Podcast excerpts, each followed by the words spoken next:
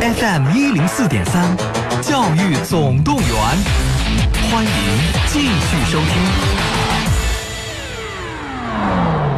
好，欢迎各位继续回到我们的节目当中。你正在选择收听的是 FM 一零四点三河北广播电视台综合广播，每天下午三点到四点陪伴你的教育总动员节目。在疫情期间呢，我们的节目有一个，哎呀，真是挺遗憾的地方，就是我们没有办法把各位嘉宾老师。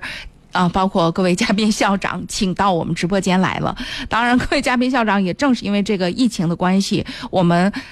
都拥有了这样的一个共同的记忆，就是用这样的一种方式来上一个思政课，来做一次演讲。那各位嘉宾老师呢，也是很难得的。我们都是通过热线连线的形式呢，每天在节目当中依然为我们收音机前的听众朋友服务。今天呢，我们接下来依然为大家邀请到学艺清北的学业规划师呃杨世龙老师到我们的节目当中来。那么杨老师呢，今天将跟我们讲一讲这个。呃，高考新政啊，呃之后呢，我们这个呃，对于高中生来讲，其实学业上是要有一些调整的，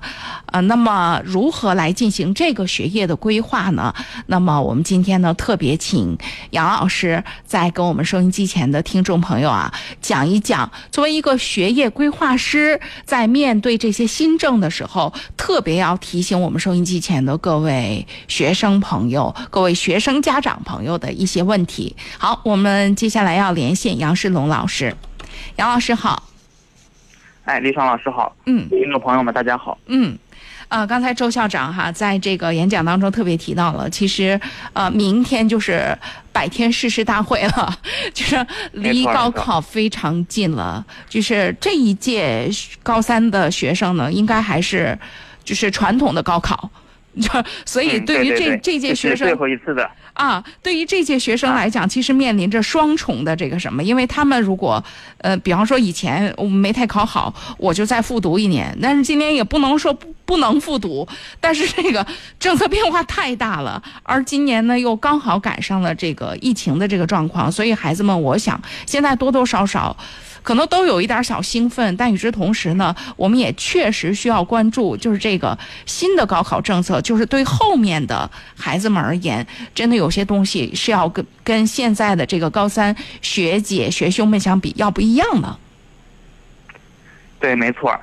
嗯，就像您刚才说的，这届高三呢，也是咱们的所谓的旧高考的最后一届了。嗯。然后从现在高二这一届，也也也就是明年高考的时候。嗯。然后呢，就已经是采用了这种咱们的新高考的方式，三加一加二的这种这种模式了。嗯。啊，这样的话呢，呃，就跟刚才周校长说的，呃，习惯呢其实是需要长期养成的一个过程，对吧？但是呢，我们现在面临着新的改变、新的挑战的时候呢，我们需要养成一些新的习惯。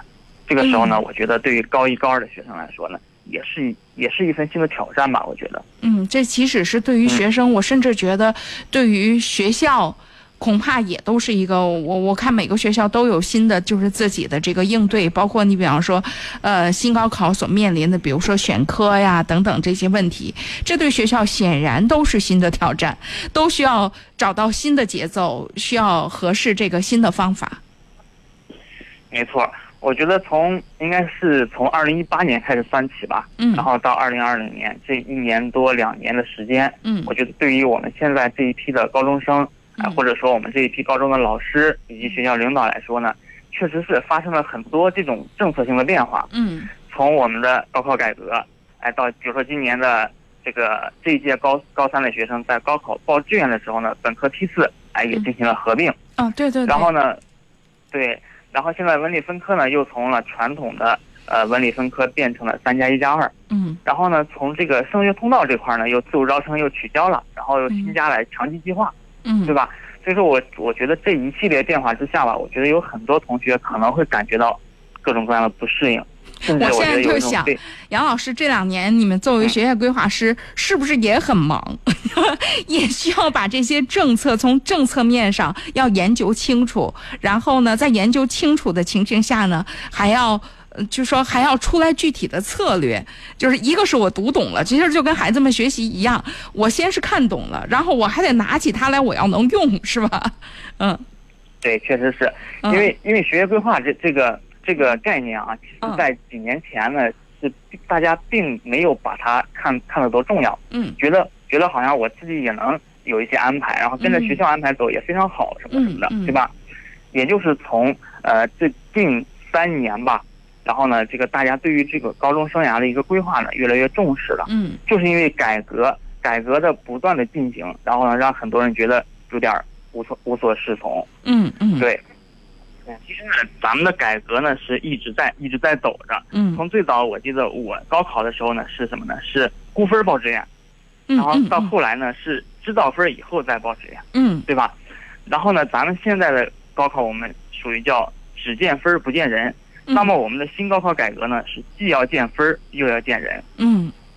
对，这个时候呢，就是其实每一次的我们的改革都是一种进步。嗯那么对于我们现在新的这这个高一高二的学生来说呢，我就是我把这个整个的高中生涯呀，其实我把它分了三大块儿，嗯，就是高中三年整个的生涯，我分分为了开端、过程和出口这嗯三个阶段。啊，其实我觉得在呃在开端的时候呢，我觉得有两个事情是一定要做好的。嗯第一个呢，我觉得就是要做好整个高中生涯的一个规划嗯啊。第二个呢是树立目标。嗯啊，那我我们先说这个生涯规划呢，其实它是整贯穿了整个高中生涯的一个过程，然后所以说呢，它有一个很庞大的体系。今天呢，我就是这块儿我不打算给大家全部展开，嗯然后呢，给大家提一下生涯规划的一个起点嗯啊，起点就是自我认知。其实嗯自我认知这个概念，昨天呢我也已经提到过了。嗯嗯，那么今天呢，我给大家要抛一个新的概念嗯，啊，叫做追命六问。追命六问，说说看，对，嗯对，就是六个问题。第一个问题我是谁？第二个问题我从哪里来？第三个问题我要到哪里去？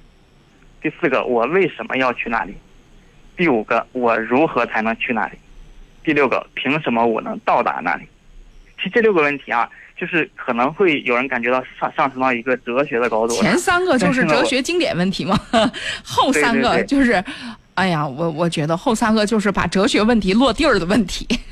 嗯。对，我觉得这真的是这样的，因为、嗯。因为我们的自我认自我认知的一个阶段，其实就是从我是谁开始开始、嗯呃嗯。开始开始往出延伸的，嗯。对吧？所以说呢，我觉得这六个问题大家可以呃每一个学生的家长或者学生自己呢可以去思考一下。嗯，然后呢，我觉得这个就是大家思考完了之后呢，肯定每个人都会有每个人的答案，嗯。对吧？每个人都或或许会更详细一些，或许会更笼统一些，更概括一些，对吧？嗯但是呢，我觉得自己有了自己的答案之后，咱们再去聊我们应该去怎么规划，怎么去呃让别人帮助你去做一些呃安排，我觉得会更好一些。嗯，所以说呢，嗯在生涯规划这块儿，我今天就给大家大家抛这一个问题，然后大家下去这个问题还真是，就是对于高中生来讲呢，我觉得，嗯，其实有问题就够了，就是大家。就是真的对自己负责任的孩子，真的会去想，因为也正是想这些事儿的年龄，从孩子正常的发展而言，呃，正处于青春期，也正是来呃寻找自我、树立自我意识的这么一个阶段，所以本身也会追问我是谁，我从哪里来，我到哪里去。但是后边的这三个问题，呃，为什么、如何去、凭什么，就会把这个哲学的问题，真的和我们将来的这个发展规划就直接联系到一起了。呃，我们后面呢也请杨老师再跟我们讲一讲。那么，呃，您刚刚说了这个是个基础，但这个基础我们放在这儿，用六个问题追命六问放在这放在这儿之后，那么其他方面，呃，针对于往届，比如说今年的高三的学姐学兄，现在的高一高二的孩子，尤其是新高一的这些孩子，呃，那么他们，呃，跟以往比起来，呃，尤其要侧重、要了解，甚至对于以前高中生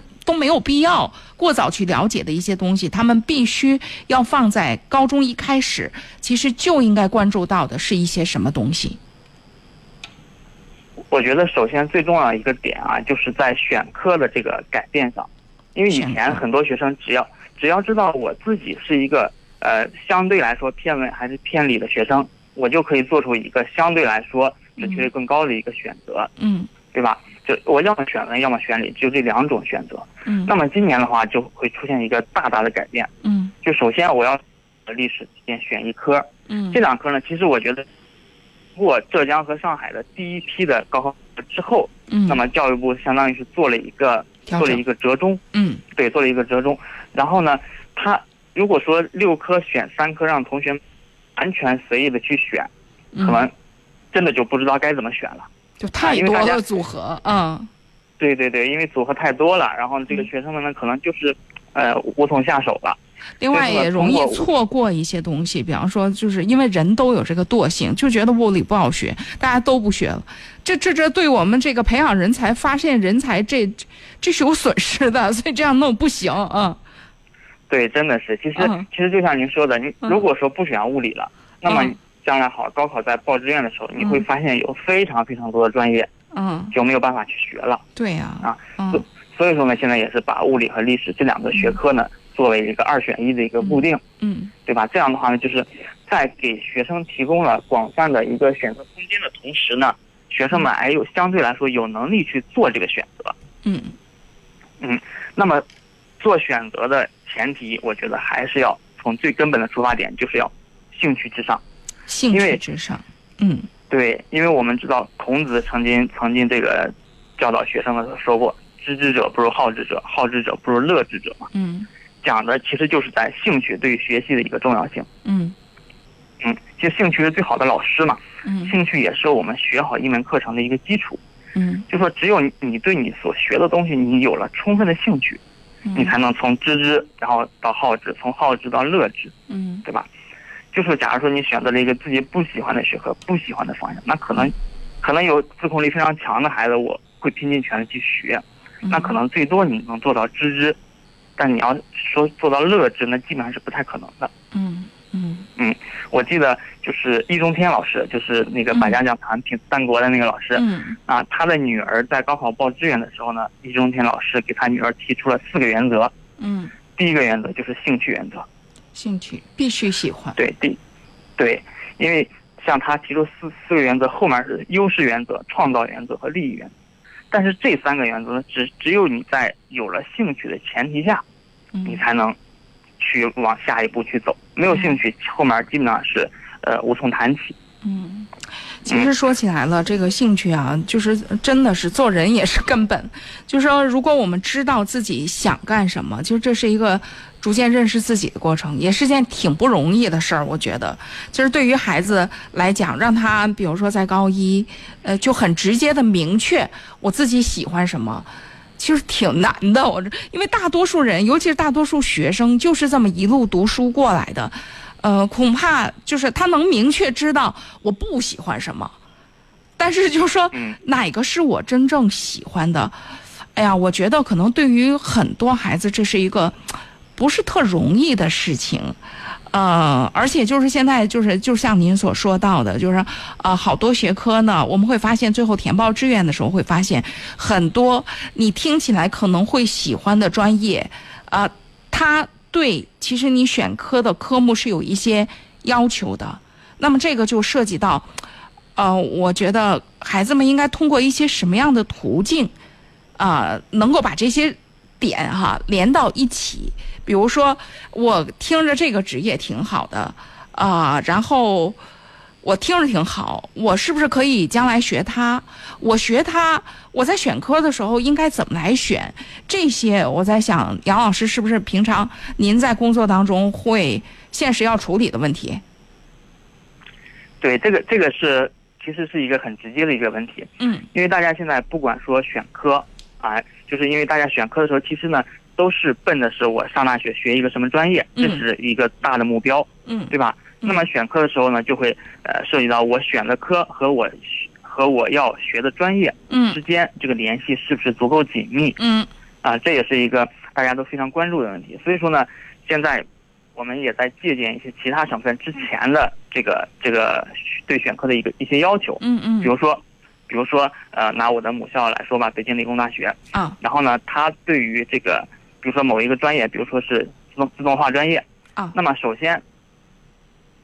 对于这个专业来说呢，报考这个专业的学生，你选科里边必须有物理，啊，甚至必须有化学，哎，这种这种要求，我们是有一个呃有一个相对来说比较全的一个统计，嗯。这样的话呢，就是能给学生一些最直观的一些支持。嗯。然后你要做什么？你要学学学嗯学什么专业，那么现在就要选什么科目，有一个对应的一个关系。那么就像您刚才说的，其实有些学生呢，他现在其实并不太清楚自己兴趣点在哪里。啊，对，这这是一个呃一个很现实的一个问题啊，因为对于刚上高一的学生来说，可能他对于这方面认知呢，其实还不是特别的啊全面。对，所以说呢，我们也呃会通过一些呃现在比较比较专业、比较准确的一些这个性格测评的一些软件，嗯，去给他做一个参考。嗯嗯嗯，但是这块我要提醒大家一个点，就是什么？就是测评的这个结果啊，是，当然现在我觉得很多测评结果相对来说还是比较准确的啊，但是呢，大家一定要注意，就是这个结果只可以作为参考，但是呢，不要完全依赖它。更多的还是要问我自己内心。我我觉得像我们，你比方说，因为我我自己是学心理学的，心理学这个现代心理学，它是建立在尤其是偏理这方面，它是建立在测量和实验基础之上的。那我们接触的量表多了，就是所有的这些量表，一是要有专业的人解读，二是这个专业的人在解读的时候，他一定是为某一个目的服务。所以这个东西真不能拿过来，我自己好歹一测，我出来它跟算命不一样啊。对，所以所以说嘛，这个结果是作为参考，对，作为参考，然后呢，还要去问自己内心，到底这个结果跟我自己内心想的哪些地方是完全吻合的，哪些地方是有偏差的？嗯，那么为什么会出现这种偏差？嗯，对吧？这个我觉得就是要因人而异了，根据每个人的呃测评结果和每个人的这个性格、性格的取向等等，来综合的去分析了。嗯嗯嗯嗯。哎，这有没有什么一些？你看啊，我忽然想起来了，那个你像咱们石家庄一中、二中，我都记得，每一年他们都会请很多，比方说像你啊，理工这这个北理工，这这个名校，然后甚至一些热门专业的，他们就是老毕业生，呃，学兄学姐回到学校去，去给孩子们介绍他们在大学学什么，呃，就是这这种类型的东西，算不算是对？对学生们的一个，就说开阔视野，或者在他们在他们这个这个选择上，会不会有一些帮助？对我觉得这个肯定是会，肯定是会有一定的帮助。嗯。那么其实我们现在也还在做的更多的一些什么事情啊？就是，呃，有一部分像您说的，哎，让这个学长们回来，然后去讲一些他们的大学生活，还有他们大学里边学的一些东西，跟高中的时候想象的是不是一样？嗯，对吧？嗯。那么我们其实更多的还有一种就。让学生主动的走到大学校园，然后呢，通过一些呃营训的形式，或者是实验室的一些形式，让学生去呃亲身的去感受，说这个东西跟我想象的到底是不是一样的？哦，这就是很多这个现在高校里很多推出的一些这个营，是吧？对对对，我觉得这个我觉得还是非常好的一个点。而且这个这个现在这个营本身也是就是，呃，高校这个在新的高考政策下，就是孩子们在升学通道的这个选择的过程当中，呃，其实它是这个专业怎么说我不知道，但是我觉得它是密切相关的，就是你。对这个学校尽早的投入，尤其是对每个某个专业，如果有一些建树，很可能你都可以通过一些不一样的升学通道，很快就能够进入到这个你看中的这个专业或者学校当中了。对这个营训的话，我们现在就是呃，大概可以分为这么两类啊。有一类呢，就是比如比如说，呃，像有一些就是采呃采取综合评价招生的高校，像清华北大，呃，或者是一些呃这个。呃，中外合作办学，他们这个营训呢，就是呃，跟这个升学直接来挂钩的。嗯，比如说清清华北大的这个呃这个暑期课堂和寒假课堂，它会跟这个呃他们的领军计划和国国家计划直接来挂钩。嗯，那么还有一种营训是什么呢？就是大学的各个学院举办的这种学科营、兴趣营或者体验营等等这一这一类的。嗯，这一类的，我觉得更多的是什么？就是。就是像刚才呃您说的那一点，让学生他因为比如说他想学车辆工程，对吧？那想学车辆工程好，你先去某一个大学的车辆工程专业举办的一个营训，你去体验一下，你去了是要学什么，学什么，然后做哪类的实验，然后你出来之后是要做哪类型的工作，对吧？这个时候呢，他会有一个有一个直观的体现，就是什么呢？就是我想象中的这个专业跟我要学的是不是一致的？嗯嗯嗯啊。然后还有一个方面的话，就是比如说今年我们新出的强基计划，嗯，它里边有一有一条是严禁高校举办任何与强基计划直接挂钩的这个冬夏令营，对吧？这个说的非常明确。嗯嗯，也就是说什么呢？也就是说，营训对强基计划呢不会有直接的呃降分啊，或者是呃或者是这个这类型的优惠。嗯但是呢，我们别忘了，强基计划最后是有一个面试的。嗯嗯那么在面试的过程中，你的任何一份材料，应训的材料也好，或者说你参加竞赛的材料也好，或者说你去做职业体验的材料也好，这个都会作为你个人的一个加分项。嗯，所以说呢，嗯我觉得这种营训啊，有机会我们可以多参加。然后呢嗯，因为现在很多高校是申请制嘛，嗯就是嗯呃，就是比如说呃中山大学或者厦门大学等等很多高校，它的营训呢是会发招生简章，嗯然后呢，我们的学生可以通过呃这个提交电子材料或者说这个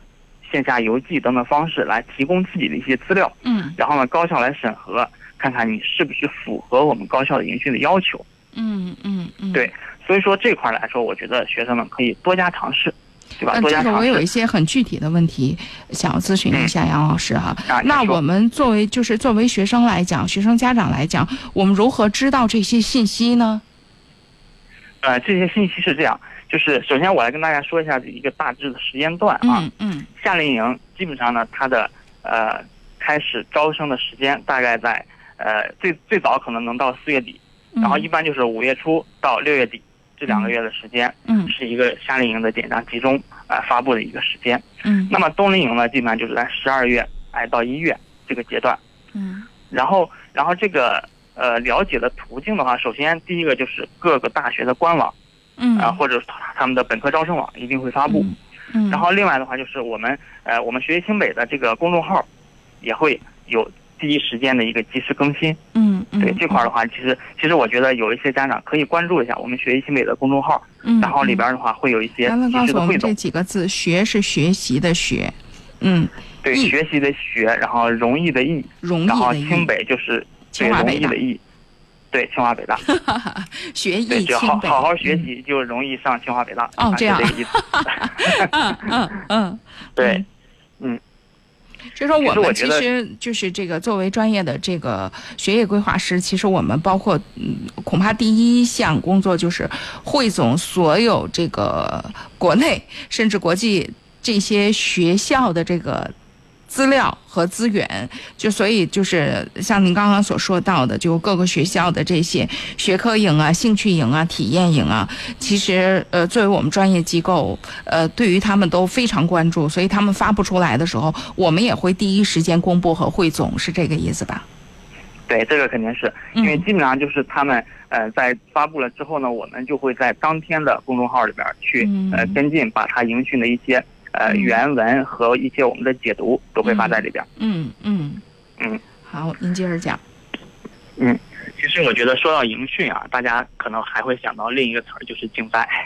啊，因为、啊，因为前对，因为前几年的话，因为这个自主招生的关系，就是各种各样的竞赛特别多，嗯。而且呢，大多数也会跟自主招生去联系在一起。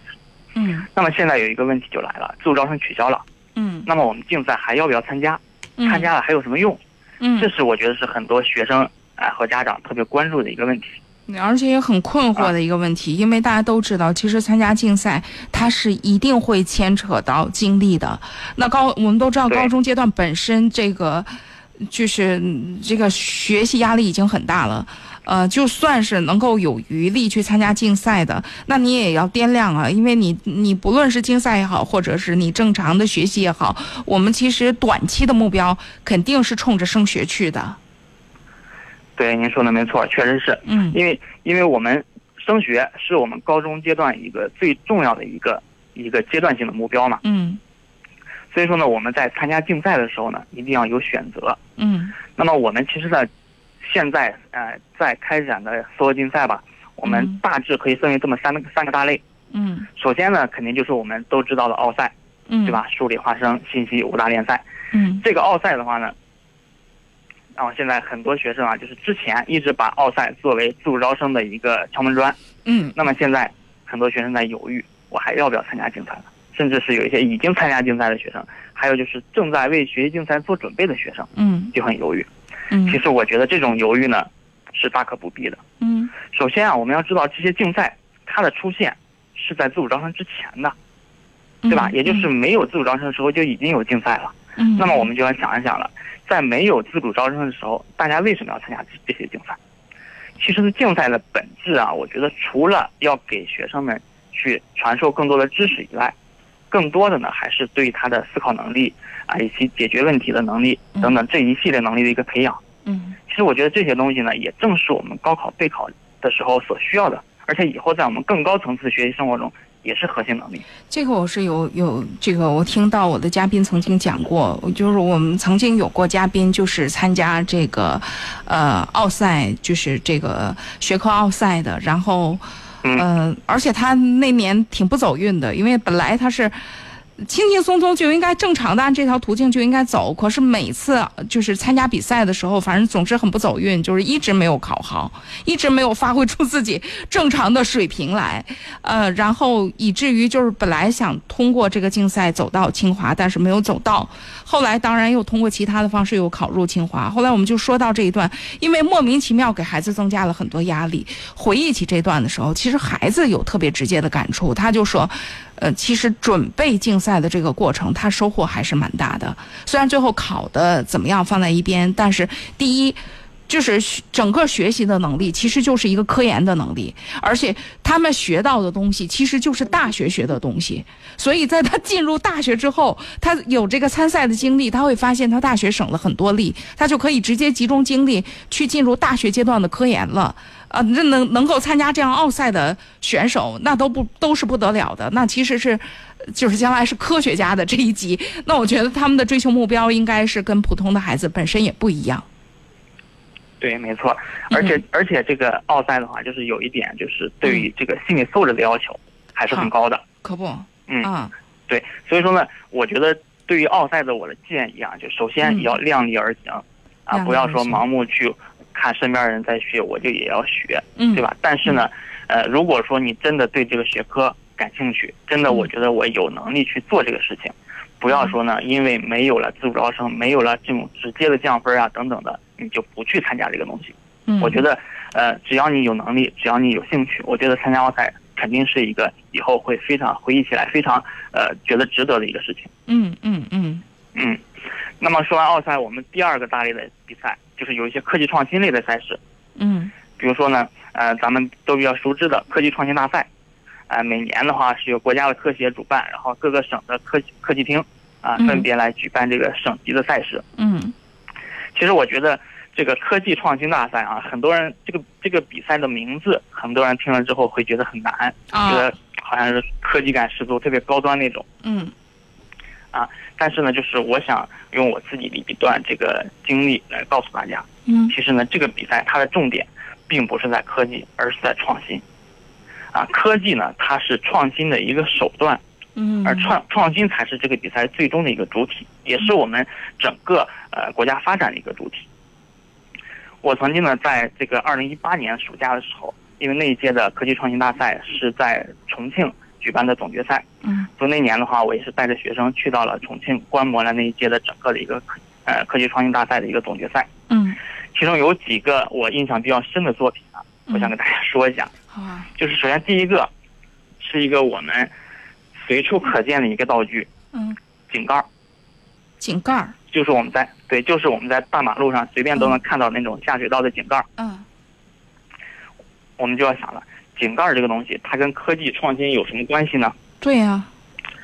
对，所以说这个学生呢，我觉得他点就非常好。嗯因为他关注到了每年一到夏天的雨雨季的时候，会发生一些井盖儿的，比如说井盖儿松动以后的踩踏事件，对或者说呢井盖被雨水冲走以后导致的坠井的事件。对对对对，所以说呢，这个学生他就针对这个现象呢做了一个改良。嗯第一个同学呢，他在井盖的下面，就是井盖在井里边的那部分，他装了三根这个钢条，就类似于我们圆桌的一个造型。嗯嗯啊，底嗯下装了三根钢条，目的什么呢？比如说这个井盖松动了，有人踩到了这个一个边缘，嗯那么另一边呢，我们想它就会反向的翘起来，嗯那么它下面的钢条呢就会撑住这个这个下水井的内壁。嗯，这样的话呢，哎，这个人说白了最多就是摔一跤，他肯定不会有这个掉落等等的这种危险了。嗯嗯嗯嗯，对，其实这个大家可以想象，想象一下，没有任何的科技的东西在里边，就是非常非常奇特的一个小想法，一个小点子。嗯，那么这个这个这个作品最后获得了国家级的三等奖。嗯。对，这个是创新的成分更多一些，嗯，就是更多的是，其实更更多的是关注社会了，这一点其实是蛮重要的。而且这当然也是我们在国家培养培养学生们的时候，其实特别重要的一个方向和角度。而这个您刚刚所说到的这个科技创新大赛当中的这个获奖作品，能够充分的体验到体现到这一点。对，其实真的好多新的想法、好的点子，嗯，都是从身边来发现的，嗯，啊，真正科技感十足的东西，其实说白了，很多人都能学会，但是呢，想法并不是每一个人都有的，所以最重要的是那个想法，是吧？对，嗯，对，所以说这个比赛，我觉得其实有想法的学生都可以去参加，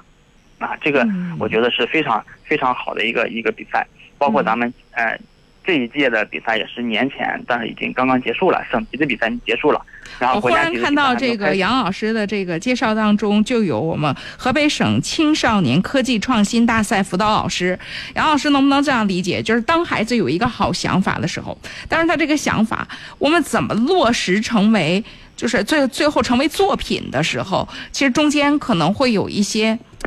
会会会有一些这个波折，也会有一些这个过程。在这个过程当中，孩子们可能受，比如说受自己所学知识所限，呃，他达不到。那么在这个时候，辅导老师就可以起到一个沟通的这个作用。您的这个学业背景，这个北理的北理工，这我觉得这在这方面能够能够直接帮助到孩子们吧。对，这个确实，因为因为现在对于这个学生们来说，他们大多数学生就是。呃，会有那么灵光乍现的一个点，嗯，但是这个点就是从这个点到一个成熟的作品之间，肯定是有一段距离的。所以你看，参加这样比赛的时候，我们都会有，比如说指导老师，因为这个指导老师非常重要，怎么样来辅助孩子们在在他的学识不够的情形下，辅助他把一个想法变成一个作品，这个挺重要的。对，其实我们做的就是要把这个孩子这个点做一些适当的延伸，嗯，然后呢，让他去呃形成一个足以去呃参赛的一个作品，嗯，这个过程呢，其实是我们在辅导的过程中重点做的一个东西。嗯，那我们接下来说说这个科技创新大赛，就是它对于升学来讲，它直接的作用是什么？呃，科技创新大赛是这样的，就是。嗯，咱们还是说到之之前自主招生啊，因为这个自主招生确实是刚刚过去，时间很短，还是要说到它啊。它基本上在自主招生的时候呢，是除了奥赛以外，科技创新大赛的奖项就是对应的一个奖项了。那么，对，那么其实呢，呃，因为这个这个比赛是国家科协来主办的一个比赛，所以说呢，呃，对于这块来说呢，它是符合国家选拔人才的一个一个需求的。那么，其实呢，我觉得这一点就是什么？就是比如说，以前我们有很有好几个学生啊，他们其实并没有通过这个比赛，我直接通过自主招生去呃走了，比如说哪个哪个学校，哪个哪个学校。嗯。但是呢，他通过这个比赛，他真正的找到了自己的方向。嗯。这是，尤其是我记得印象特别深，有一个高一的学生。嗯。一开始呢，他是自己比较迷茫的，他不知道要学一个物理方向还是化学方向的一个一个一个一个这两个，因为这两科他都不错。嗯。但是具体要学哪个方向？他自己是不太清楚的，嗯，那么在做比赛的时候呢，他就是物理和化学，他都在做，都都在呃尝试，嗯，但是通过这么一个比赛的过程呢，他最终找准了他的方向，他选择了物理方向，嗯，但是实就是最最终的实践来证明啊，物理方向也确确实实是他比较擅长的一个领域，嗯，这个科技创新大赛，我觉得它确实更多的比较适合于这些，呃，理科生，我有没有那个，就是说。对于很多文科生来讲，有没有类似这样的一些竞赛啊，能够提供孩子们一些不一样的机会？嗯，我觉得对于一些偏文的学生来说啊，首先，嗯，呃，首先偏文的学生他们都有一个呃共同的一个特点，就是他们的语言能力、他们的表达能力会更强一些，或者他们的想象力会更强一些。嗯，那么，那么我们的话也做了一些，比如说。啊、一些写作类的竞赛。写作类的竞赛的话，基本上是偏文的学生，他们呃比较擅长，也比较喜欢去参加的一一个类型。嗯嗯嗯而且写作类的竞赛的话，就是我建议啊，不管偏文的学生、偏理的学生都可以参加，因为什么呢？因为这个竞赛首先呢，主要是以学生平时的积累为基础，嗯不需要太多精力，说我专门去进行一个备赛的一个阶段，其实不需要。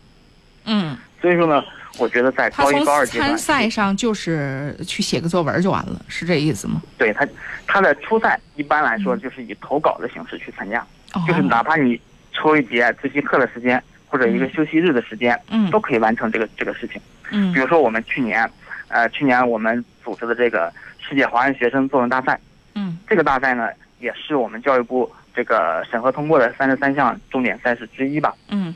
而且呢，它是面向全世界的华人学生，华人华人学生都可以参赛。嗯它的初赛当时就是一篇稿件投上来就可以了嗯，嗯而且当时我们通过很多学校来统一组织这个比赛，然后呢，有很多学校参与度都是非常高的。嗯像这种比赛呢，我觉得首先，呃，首先对学生来说，参赛的门槛儿非常低。嗯其次呢，我觉得对学生来说也是一次呃不一样的经历。比如说，我们还组织一个中华之星国学大赛。嗯。那么这个国学大赛，因为这几年国学非常热嘛，嗯。所以说呢，参加国学大赛，首先第一点，你要对你的写作水平，然后有一个考察；嗯，第二点呢，就是你对国学常识嗯。啊、一些国学的知识，你有没有一个呃足够的涉猎。嗯。啊、这也是非常重要一点。而且这个国学大赛，它的决赛的时候，它会有有除了写作以外，其他的一些环节，比如说嗯辩论嗯啊，比如说一些即兴即兴演讲。嗯哎，我觉得这块儿对于很多咱们现在高中生来说，有一个不一样的体验，也能让他就是对于我以后的大学生活，其实我们像辩论呀、或者演讲，很多是大学里边儿会更多的去做这些事情。嗯嗯，所以说他会有一个提前的一个认知和了解。嗯嗯嗯嗯，这些您说嗯我觉得就是这些体验啊，会呃，在他以后的不管是升学也好，还是比如说他去大学里边参加迎训呀，或者面试呀等等的，都会给自己有一个自信心的一个提升。嗯嗯嗯。对，其实任何一次比赛啊，它比赛就是比赛，它不是我们平常的这个常规状常规状态，甚至它跟期中、期末考试也不一样，它就是我们调动我们自己所有的这个能力，去这个短时间应战的这么一个状态。其实这个状态呢，它挺模拟高考的，就是对，没它是，确实是。啊，所以它其实就是从个人的成长发展，而且尤其是对于呃高中段的青少年而言，我想它就是当我们面临一定的压力的时候，其实往往带来突飞猛进的成长。所以就是各种参赛的机会，呃，在孩子们能力可以够一够达到的情形下，应该鼓励孩子们多尝试，是吧？对，特别是在高一、高二期间，就是可嗯能学习的任务还没有那么的呃嗯繁重，对吧嗯？这个时候还可以多去参加参加这些比赛然后到高三的时候，那我们就专心的呃嗯备考，对吧？嗯嗯其实，其实，在高一、高二啊，除了这个竞赛以外，还有一件事情，我觉得也是大家应该去做的，就是嗯我们说的职业体验。嗯职业体验这个概念的话，之前呢，其实大家也是还是那句话，并不是特别重视。嗯，但是呢，现在因为之前大家的对升学的关注点其实是更偏重于大学的层次，但是现在呢，我觉得很多家长和学生就要更加兼顾一个专业的匹配程度了。嗯所以说呢，这个时候我觉得职业体验的重要性就越来越明显了。嗯。比如说我们呃现在呢也是在跟一些比如说嗯企业或者是大学的实验室去做一些呃这种合作，就是我们可以带领学生走进大学实验室或者走进企业的一些相关相关的一些科研基地啊，或者是生产基地，然后让学生去了解这个职业是不是嗯。我想象中的那个样子。嗯嗯嗯。嗯，这跟我们前面说到的差不多就是一个延续。我们再次提到这个话题，嗯嗯，对，就比如说现在我们其实我们身边就有啊，我们像我们这个河北地质大学啊，就在咱们石家庄，它有一个地球科学博物馆，啊是我们的全国的一个科普教育基地，嗯，对吧？？这个我觉得很多人都知道。嗯嗯，它里边有很多，比如说岩石呀、矿产呀、宝石呀，甚至是这个这个古生物化石的一些标本。嗯，嗯对啊，这个的话就是我觉得，比比如说对地质或者考古或者宝石加工等等，呃，或者是宝石设计等等嗯这些专业有感兴趣的学生，嗯我觉得都可以去去看一看。了解，嗯而且，对，而且我们还呃就是跟校方联系过，然后可以安排一些专业的老师去进行一些讲解讲解示范。哦对对对，对我觉得这是非常不错的一个一个事情。嗯然后剩下其他企业其实也有，比如说长城汽车，君乐宝，比如说君乐宝特别爱君乐宝，爱 爱爱愿意组织这样的活动，并且呃希望有特别多的这个各种需求的人去了解君乐宝，嗯 对君乐宝的话，从从、嗯。呃小学可能是学前，嗯。然后就一一直有孩子们去，嗯。然后这个我觉得啊，就是呃说回来还是说，大家可以找一些比跟自己的想考的专业相关的一些企业、去走进去，提前做了解。嗯哎，这样的话呢，也是对自己目标的一个呃嗯更加坚定的一个过程。嗯，今天呢，我们通过一期的节目，请杨世龙老师呢，跟我们听众朋友们讲到了这个高考新政之后呢，呃，孩子们必须要了解自己的这个，呃，对自己有个了解，尤其是要了解自己的兴趣，并且依据兴趣呢，去在高考的时候做一个冲刺和选择，从选科开始。那么高老师，这个杨老师今天特别又给大家介绍到了，比方说，呃，一些这个学科竞赛呀、还有一些。呃，学科营、兴趣营啊，这样的一些东西，呃，我觉得呢，我们能够说到的还是有限的。刚才杨老师提到的这个方法非常好，大家可以这个关注一下学艺清北学学艺清北的这个公众号，我刚才也关注了一下，一看，哎，页面非常简洁，呃，基本上都是干货，你需要什么就提取什么就行了。那杨老师，明天我们在节目当中给大家讲点啥？啊、明天的话，咱们主要是因为这两天讲了高三的一些嗯备考的知识，还有啊高一、高二的一些规划的，对吧？啊，然后还有一个就是呃，涉及到一个升学通道的。嗯升学通道的话呢，明天我主要给大家分享一些这个出国留学相关的内容。好国，内的升学通道的话呢，可以大家可以关注之前一月三十号的时候，甄老师有一期专门的一个节目，大家可以回顾一下。好，那我们今天的节目就到这儿了，感谢大家的热情收听，杨老师再见。好，李张老师再见。静的小城外有一个笨小孩，出生在六零年代。十来岁到城市，不怕那太阳晒，努力在七零年代。发现呐、城市里朋友们。